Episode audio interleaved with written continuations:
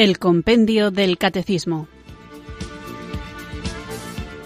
Un programa dirigido por el Padre Antonio López. Muy buenas tardes, queridos oyentes de Radio María. Recibido un cariñoso saludo desde Irurzun, en Navarra, quienes sintonizáis esta emisora de la Virgen para escuchar el Compendio del Catecismo. Espero que empecéis con muy buen pie esta semana y si lo hacéis sintonizando este programa, desde luego que espero que sea para mucha bendición. Vamos pues a prepararnos para dejar que la enseñanza de la Iglesia a través del compendio del catecismo penetre en nuestro intelecto, también en nuestro corazón y luego se haga vida. Para comenzar con fruto este nuevo programa en el que hoy ya sí comenzaremos con los puntos del compendio del catecismo, vamos a iniciar invocando el don del Espíritu Santo.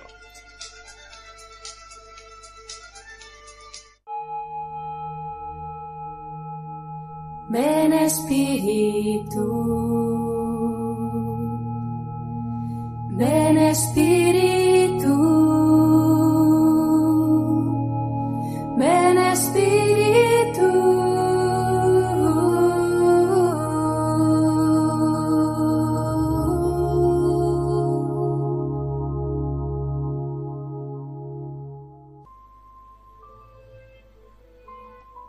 Espíritu Santo, amor del Padre y del Hijo, inspírame siempre lo que debo pensar, lo que debo decir, cómo debo decirlo, lo que debo callar, lo que debo escribir, cómo debo actuar, lo que debo hacer para procurar tu gloria en bien de las almas y mi propia santificación.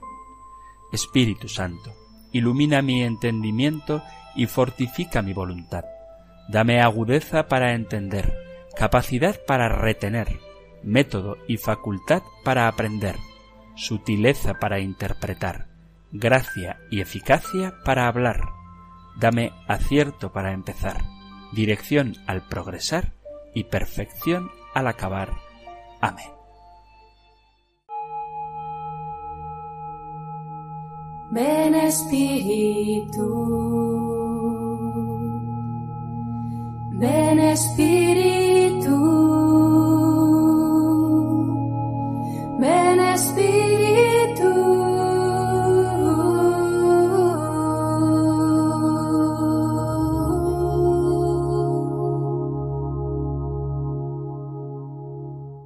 con la invocación al Espíritu Santo en su compañía y en compañía de todos vosotros, queridos oyentes de este compendio del Catecismo aquí en Radio María, vamos a comenzar con el primer punto del compendio del Catecismo. Vamos a conocer el contenido de este primer punto con la voz de nuestra amiga Ingrid. Y dice así. 1. ¿Cuál es el designio de Dios para el hombre? Dios, infinitamente perfecto y bienaventurado en sí mismo, en un designio de pura bondad, ha creado libremente al hombre para hacerle partícipe de su vida bienaventurada. En la plenitud de los tiempos, Dios Padre envió a su Hijo como Redentor y Salvador de los hombres caídos en el pecado, convocándolos en su iglesia y haciéndolos hijos suyos de adopción por obra del Espíritu Santo y herederos de su eterna bienaventuranza.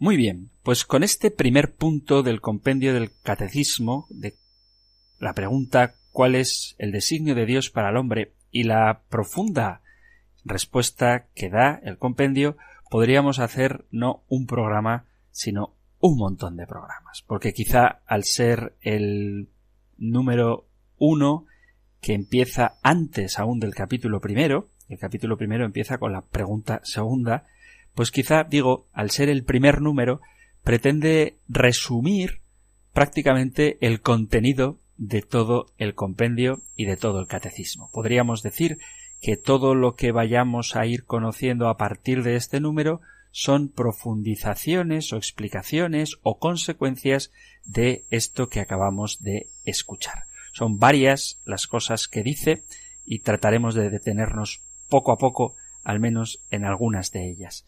Pero dice, por ir glosando los distintos aspectos de esta respuesta, que Dios es infinitamente perfecto en sí mismo, punto número uno, que por pura bondad ha creado al hombre, punto dos, punto número tres, para hacerle partícipe de su vida divina.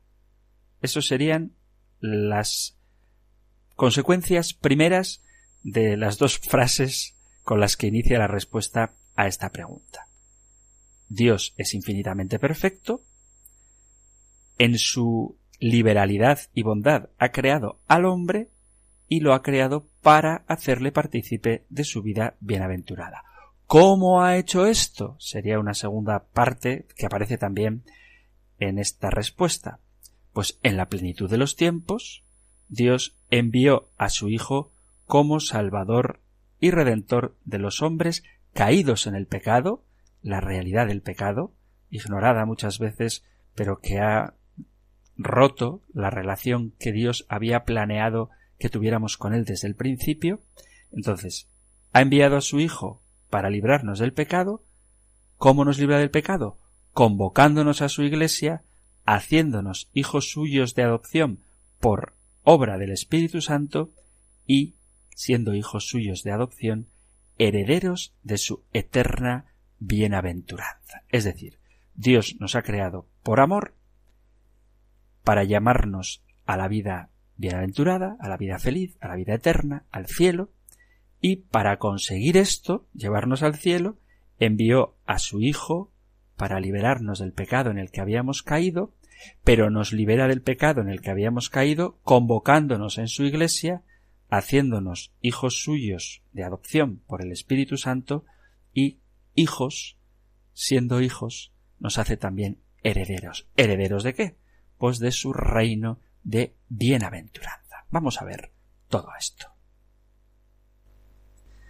A mí no me gusta ser una persona pesimista, de hecho no, no considero que lo soy, pero da la sensación a veces, eh, cuando se conversa con personas, incluso religiosas, que la profundidad de nuestra fe muchas veces queda desconocida.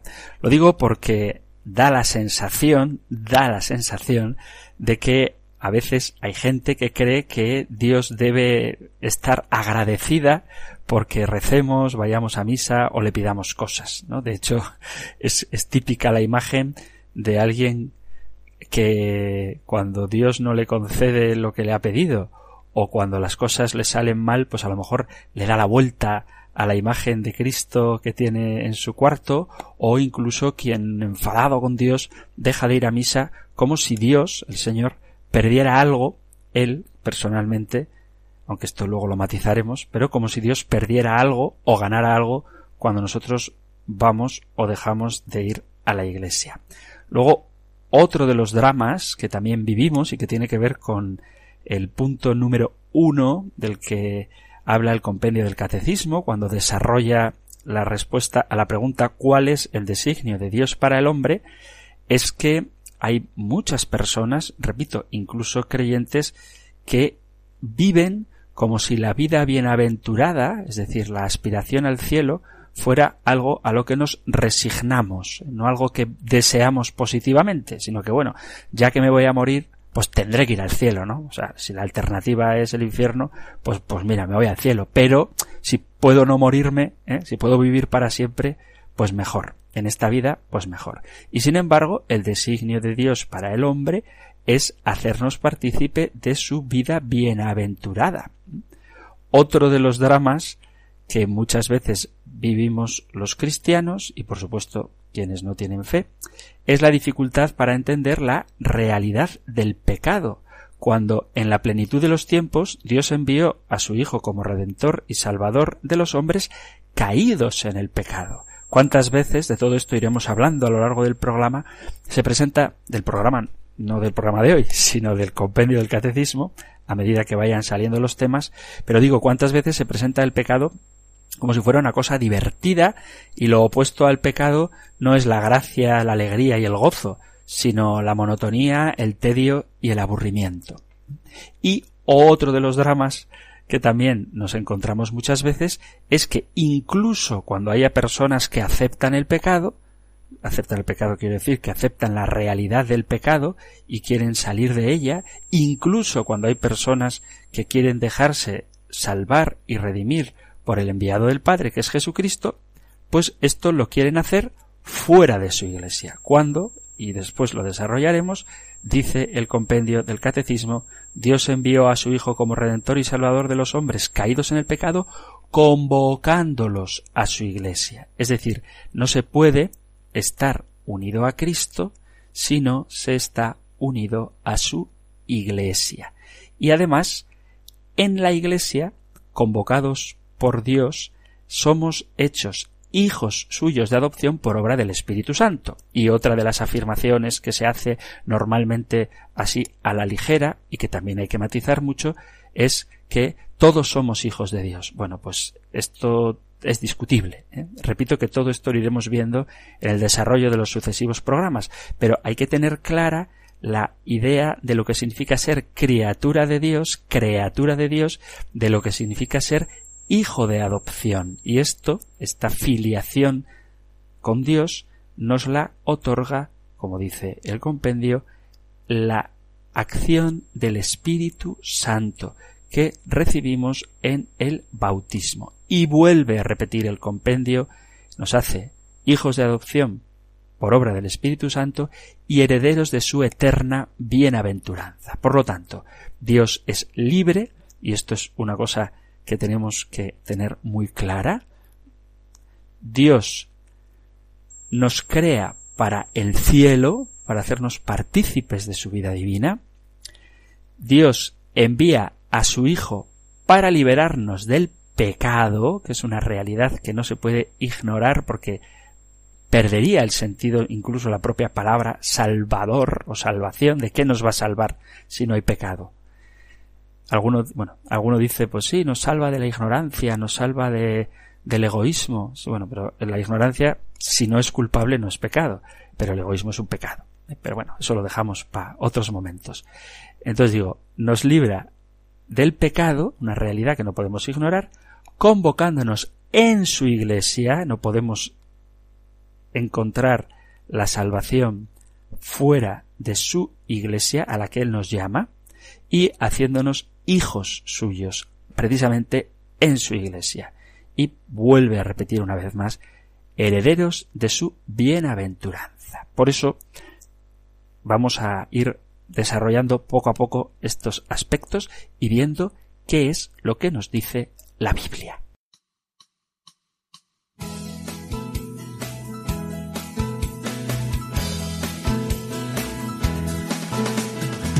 Biblia es palabra de vida, la Biblia es palabra de Dios y es la palabra del pueblo que busca y construye su liberación.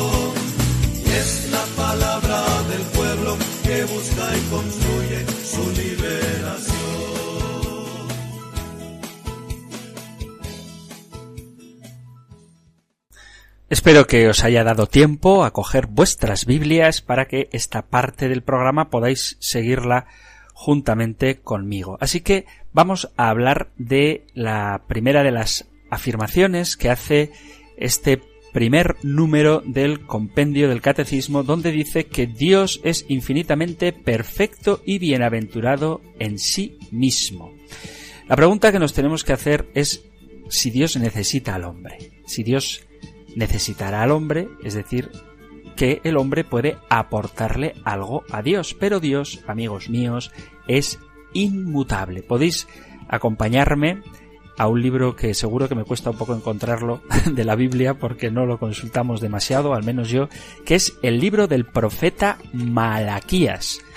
Vamos a buscar al profeta Malaquías para ver cómo él tenía que haber dejado la página reservada, cómo el profeta Malaquías nos habla de que Dios no cambia. El profeta Malaquías lo podéis encontrar en vuestras Biblias después de Zacarías. Yo pensaba que Zacarías era el último profeta antes del Nuevo Testamento, pero al menos en la versión de la Sagrada Biblia de la Conferencia Episcopal Española, pues no es así. Malaquías está al final, antes del Evangelio de San Mateo, y dice así el capítulo 3, versículo 6 de Malaquías. Yo, el Señor, no he cambiado, pero vosotros, hijos de Jacob, seguís en las mismas. Es decir, el Señor nunca cambia, no podemos aportarle ni quitarle nada. Uno de los prefacios de la misa, creo recordar que es el, el décimo o el noveno,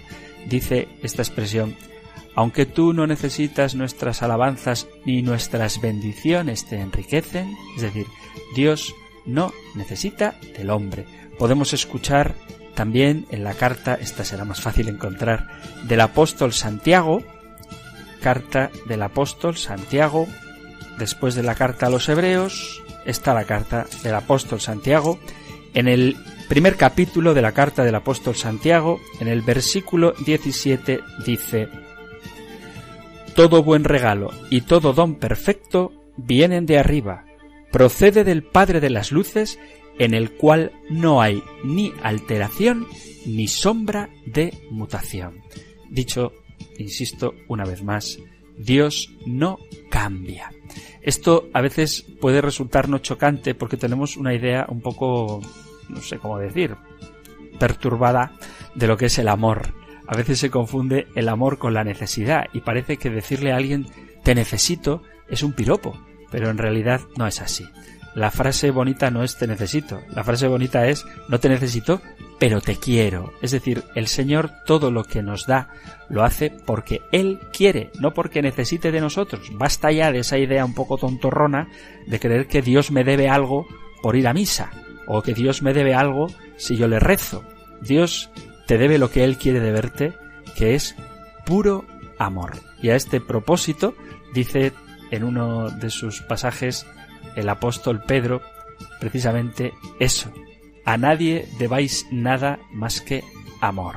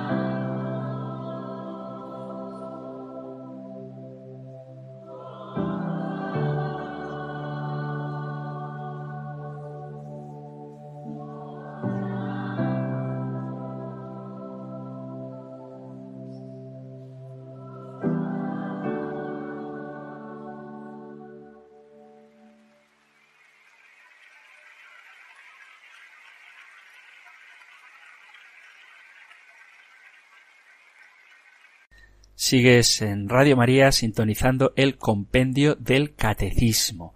Acabamos de escuchar la canción titulada Por Amor de Christine de Clario y Edward Rivera, una canción cristiana muy bonita y justo antes de poner la canción citaba a San Pablo con esa frase suya de que no debáis a nadie más que amor. Esa frase, no lo había dicho, está tomada de la carta a los Romanos capítulo 13 versículo 8. Bien, habrá quien piense que si Dios no me necesita, eso significa que Dios no me ama.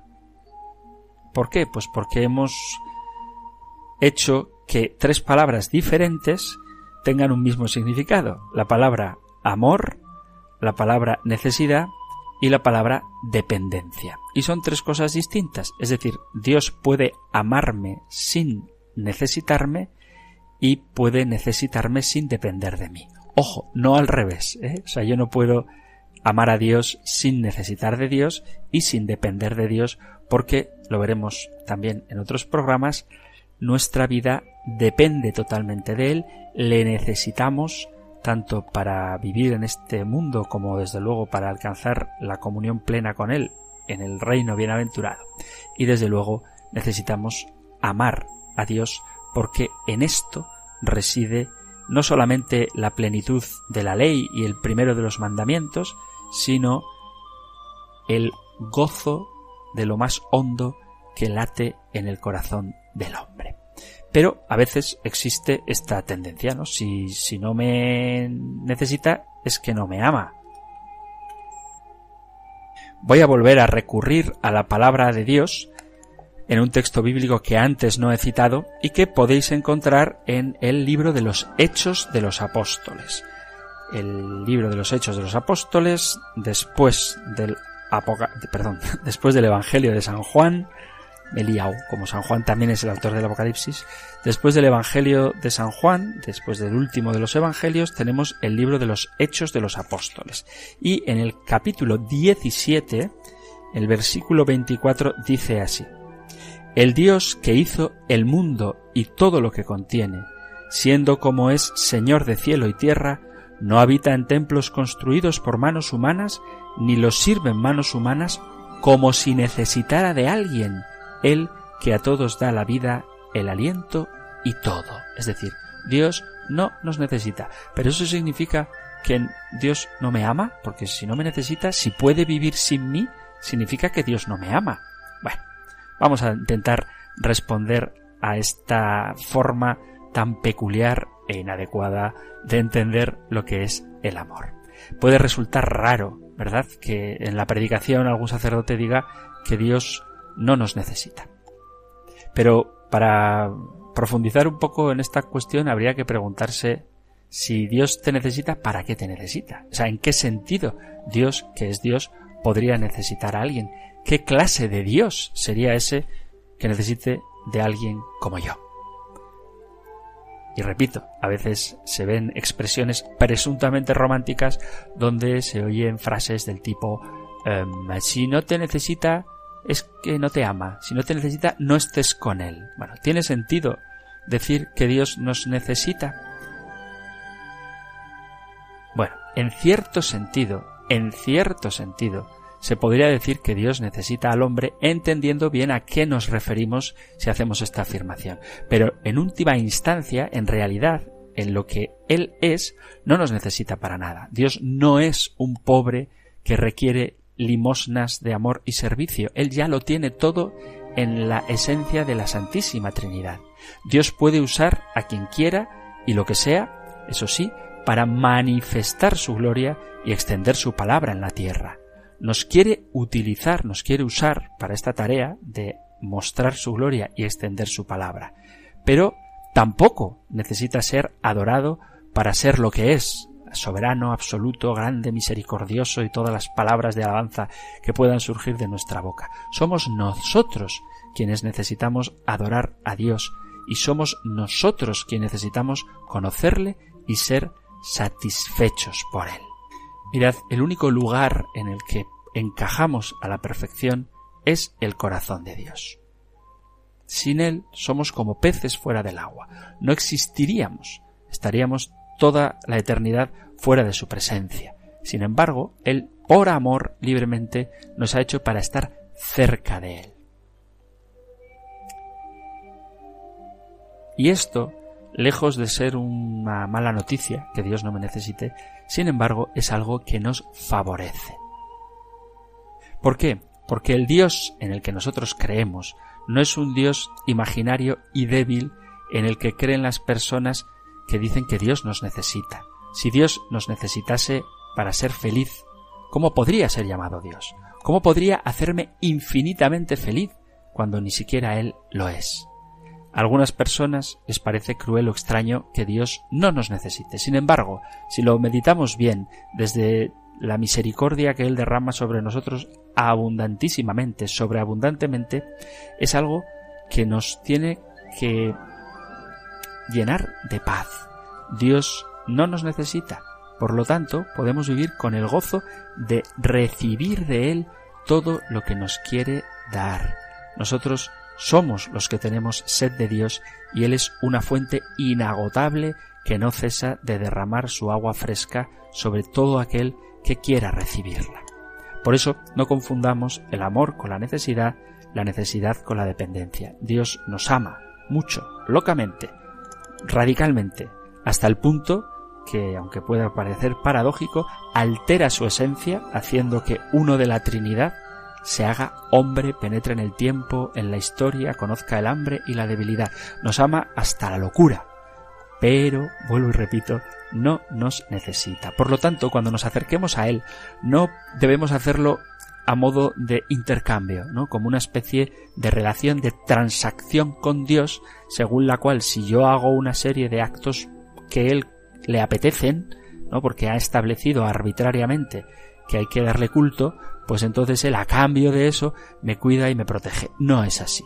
La relación con Dios es una relación de misericordia y la misericordia es una relación entre desiguales. Un Dios que solo puede dar porque es puro amor y un hombre, un ser humano, que solo puede recibir porque es pura menesterosidad. Una menesterosidad que podría ser humillante de no ser si no fuera porque Dios está siempre preparado, dispuesto, deseoso de llenar ese vacío. ¿Y de qué lo quiere llenar?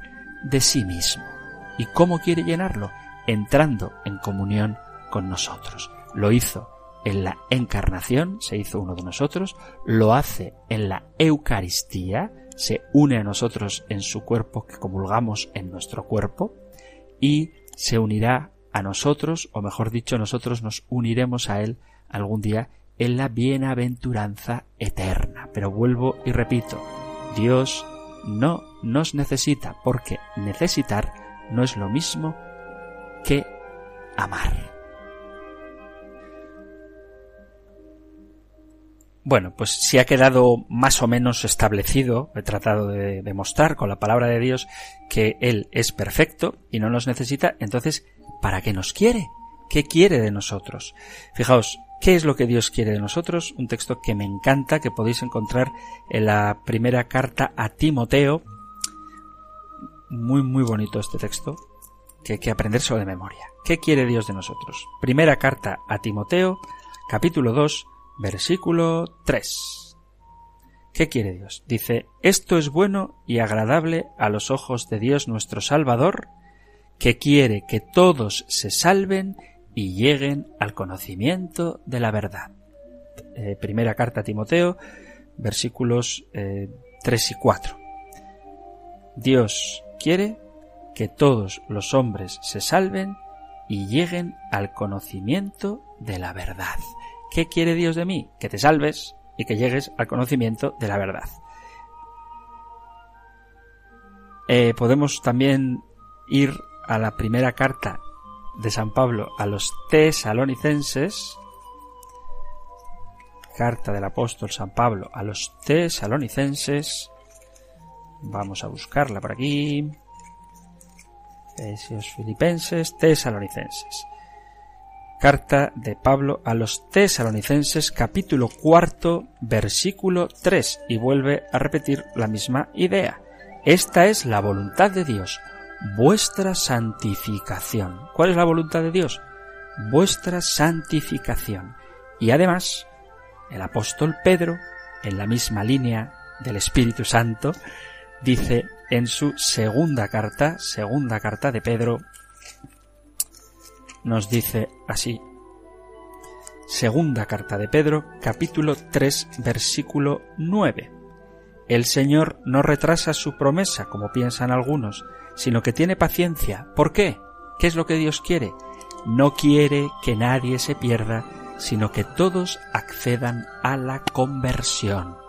Esto es lo que Dios quiere de nosotros, que lleguemos al conocimiento de la verdad, que nos salvemos, que lleguemos a la conversión. Por eso cuando un cristiano limita su opción por Jesucristo meramente a ser bueno o a evitar simplemente a evitar el pecado, está incumpliendo la plenitud de lo que Dios quiere de él. Porque ¿qué es lo que Dios quiere de él?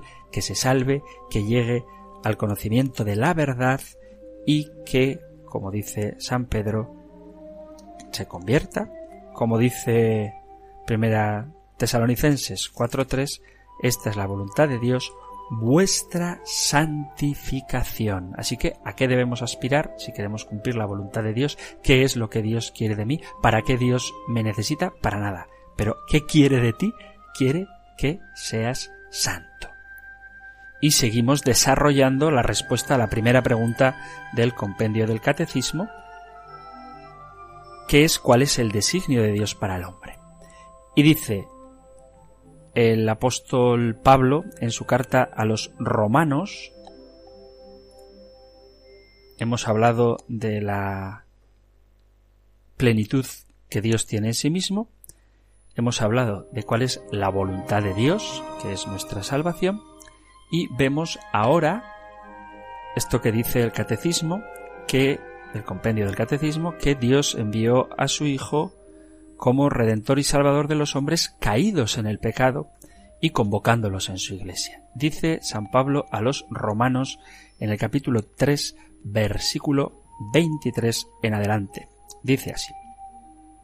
Ya que todos pecaron, es decir, la realidad del pecado no puede ser omitida ni ignorada en la predicación y en la propia vivencia cristiana, pues todos pecaron y están privados de la gloria de Dios y son justificados gratuitamente. Dios no nos necesita, es gratis, y son justificados gratuitamente por su gracia mediante la redención realizada en Cristo Jesús. Es decir, el pecado lo que hace es que nos veamos privados de la gloria de Dios. Y para restituir esta privación, somos justificados gratuitamente mediante la redención realizada por Cristo Jesús.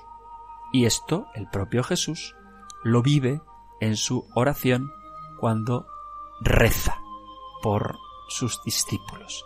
Esto lo podemos ver en el Evangelio de San Juan.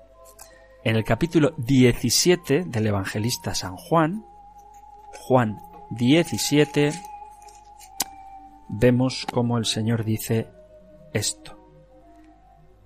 Acordaos, la voluntad de Dios es nuestra santificación. Y dice el evangelista San Juan, santifícalos en la verdad. Tu palabra es la verdad. Como tú me enviaste al mundo, así los envío yo también al mundo. Y por ellos yo me santifico, para que también ellos sean santificados en la verdad. No sólo por ellos ruego, sino también por los que crean en mí por la palabra de ellos. Evangelio de San Juan, capítulo 17, versículos del 17 al 19. Y en esta petición y en este deseo de que todos seamos santificados en Jesucristo y también aquellos que crean por medio de nuestra palabra, entra la otra parte de la que habla el catecismo cuando dice que el Señor envió a su Hijo como Redentor y Salvador de los hombres caídos en el pecado, acabamos de verlo, y convocándolos en su iglesia. El Evangelio, la palabra de Dios, habla de que por el pecado hemos sido privados de la gloria de Dios. Jesucristo nos santifica a nosotros y a los que crean por nuestra palabra y aquí hace alusión a su iglesia. ¿Por qué en la iglesia? Porque en la iglesia es precisamente donde se le da la gloria a Dios. Y esto lo podemos leer en la carta a los Efesios capítulo 3 versículo 21. Carta a los Efesios capítulo 3 versículo 21. Mm, vamos a buscarla. A ver, a ver. Ya sé que puede ser un poco retardante esto de buscar en la Biblia, pero os animo a que también vosotros lo hagáis. ¿eh? Podría simplemente buscar en Internet, tener los textos preparados y leerlos a medida que los voy a citar, pero me parece que es mucho más dinámico y también podéis participar vosotros desde casa si buscamos en la Biblia. Entonces, Efesios capítulo 3, versículo 21. Todos hemos sido privados por el pecado de la gloria de Dios y por la santificación de Jesucristo somos restituidos a la gracia. Y dice en Efesios 3, 21, dice, leo desde el 20, al que puede hacer mucho más sin comparación de lo que pedimos o concebimos con ese poder que actúa en nosotros, a él la gloria en la Iglesia y en Cristo Jesús por todas las generaciones de los siglos de los siglos. Amén.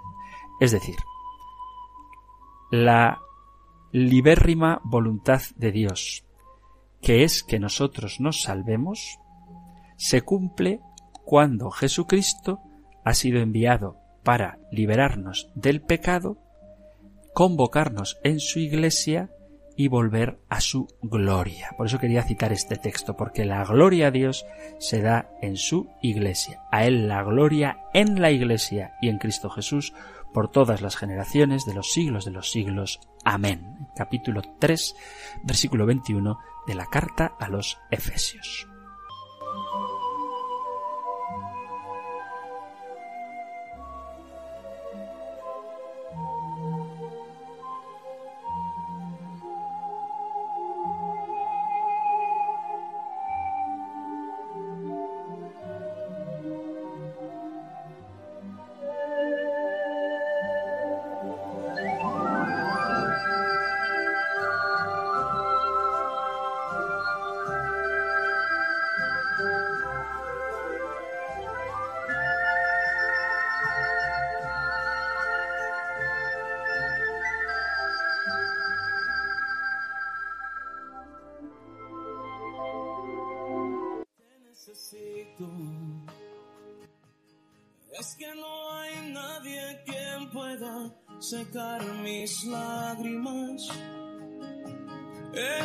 Tormenta, oh Señor, tú eres mi calma.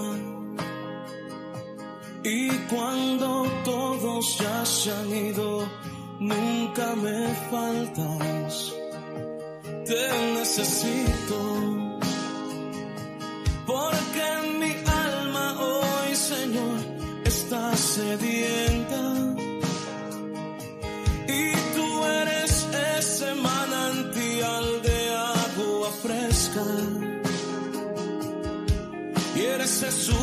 Pan de vida que me sustenta. Te necesito Dios. Te necesito Dios. Te necesito. Te necesito. Yo te necesito. Y es que no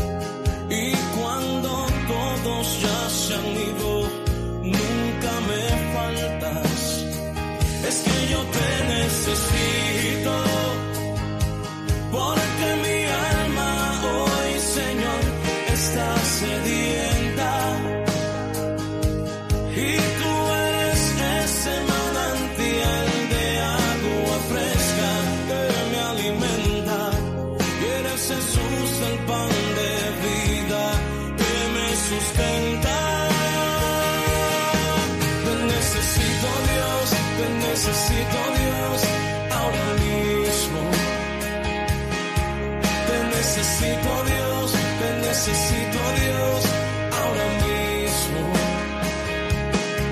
Te necesito Dios, te necesito Dios, ahora mismo. Te necesito Dios, te necesito Dios, ahora mismo. Pues levanto mis manos y doblaré mis rodillas. Yo clamaré te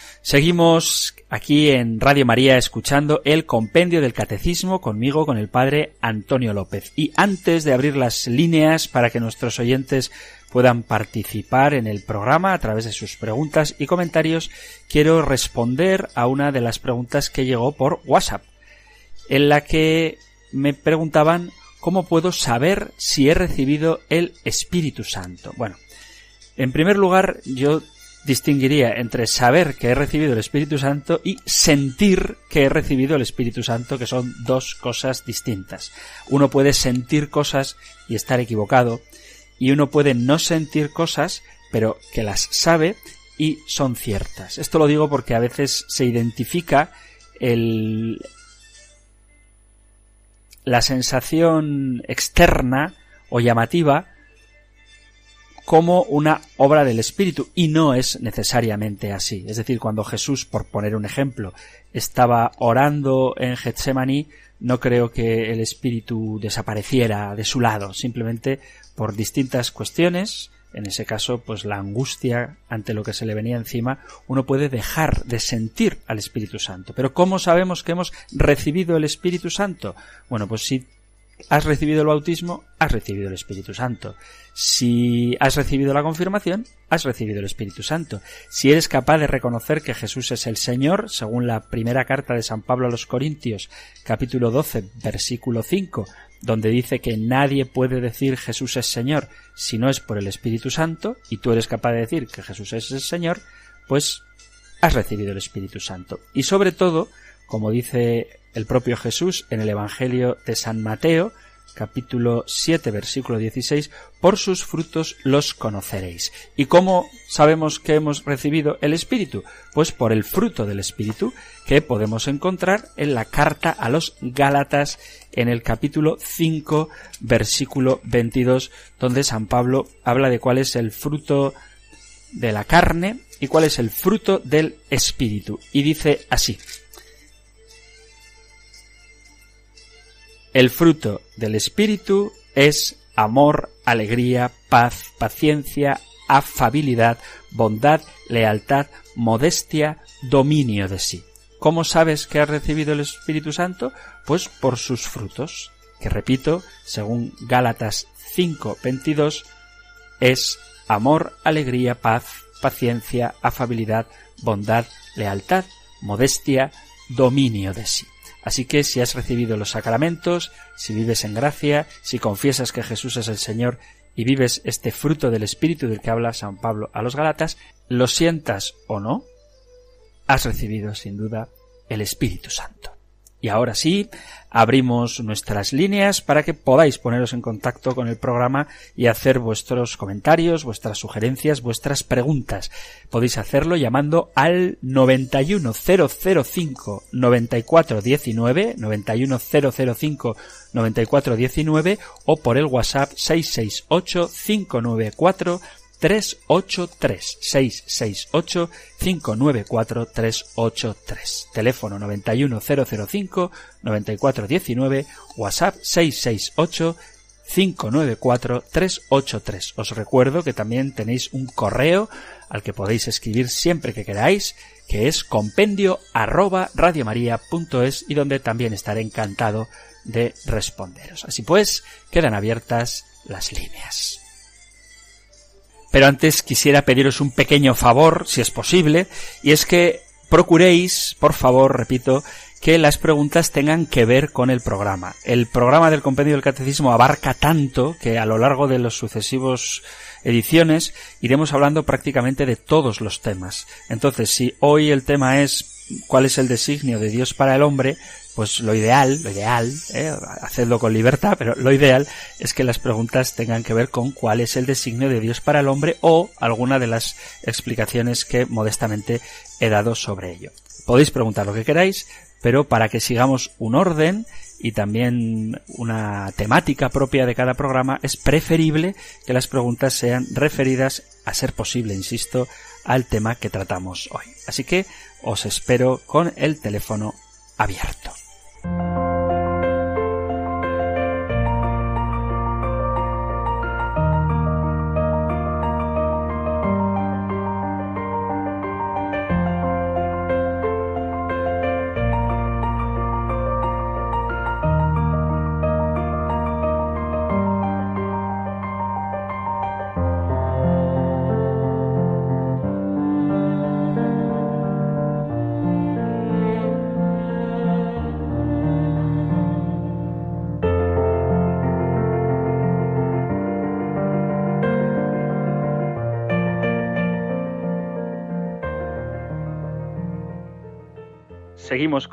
compendio del catecismo, escuchando ahora las llamadas de nuestros oyentes y saludamos a José María que nos llama desde Reus. Muy buenas tardes, José María. Hola, buenas tardes, padre. Mire, Muy era para ver que tengo un- una duda, a ver si puede aclararme un poco sobre una ver. carta, esta encíclica del Papa última, es Sí, Fratelli Tutti.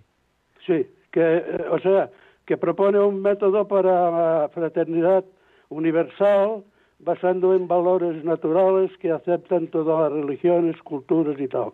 Bueno, yo me pregunto, pero es que no tenemos un método de Jesucristo que es la comunión de los santos, de los que queremos vivir en gracia de Dios y Sí. cooperando, cooperando Bien. con Él y, Sí, cumpliendo sí. la voluntad del Padre eh, que ha querido necesitar de nosotros nuestra cooperación y entonces pues digo bueno es que no sé no no acabo de entender esto Sí, mira, yo te diría así rápidamente, porque tenemos muy poco tiempo, que el Señor, tanto en su revelación a través de la historia, que lo veremos en sucesivos programas, como incluso en su predicación en carne mortal en nuestra tierra, ha tenido una pedagogía.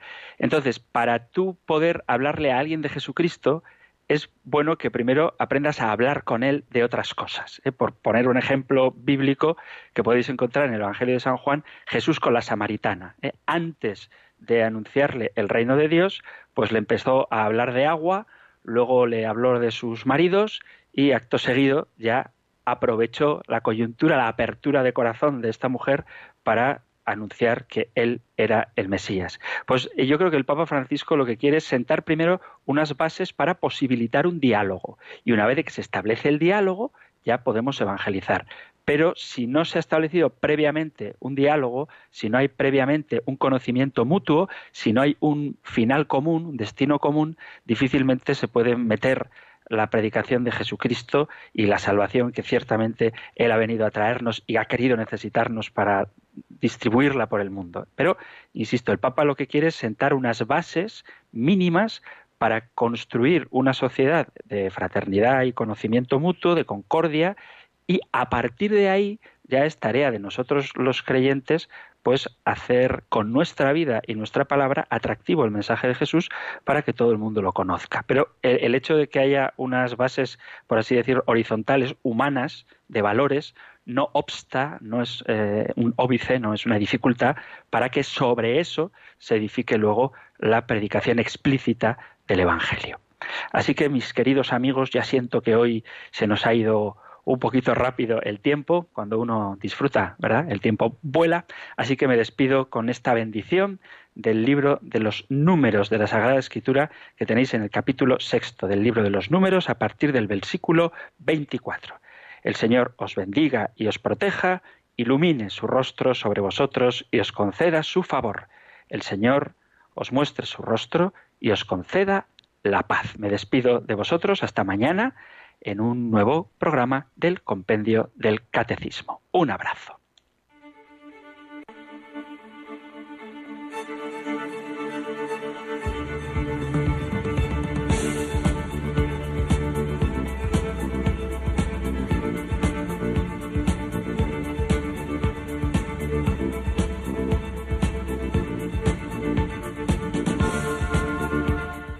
El Compendio del Catecismo. Un programa dirigido por el Padre Antonio López.